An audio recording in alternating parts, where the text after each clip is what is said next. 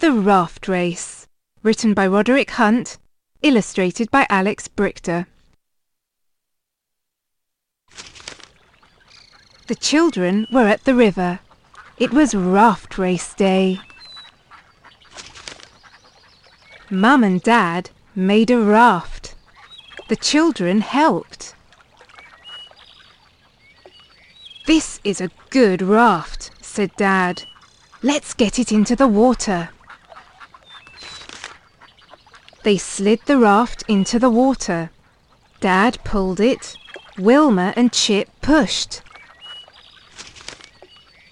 Mum and Dad got on. Don't fall in, said Wilf. The raft race started. Mum and Dad went fast.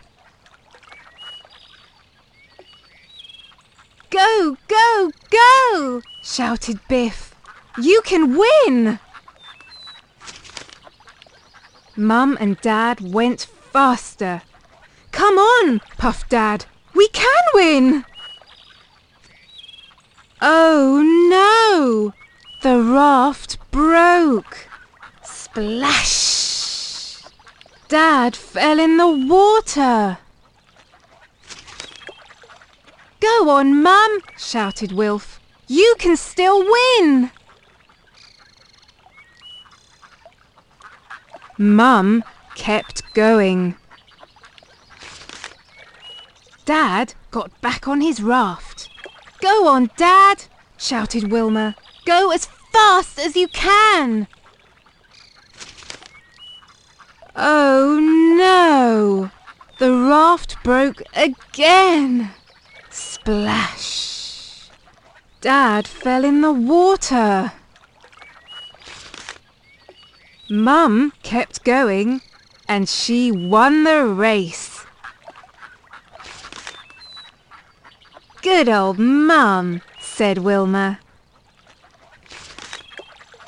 Poor old Dad, said Wilf.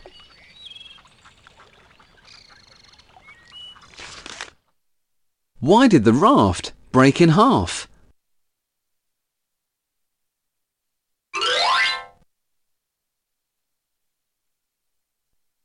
What did Dad do after the raft broke?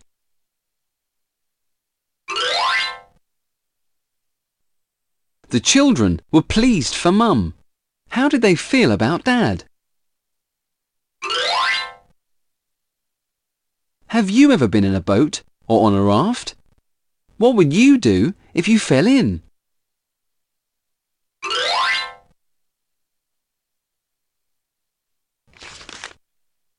Find the pairs. Each set of creatures has an odd one out. Can you find each one?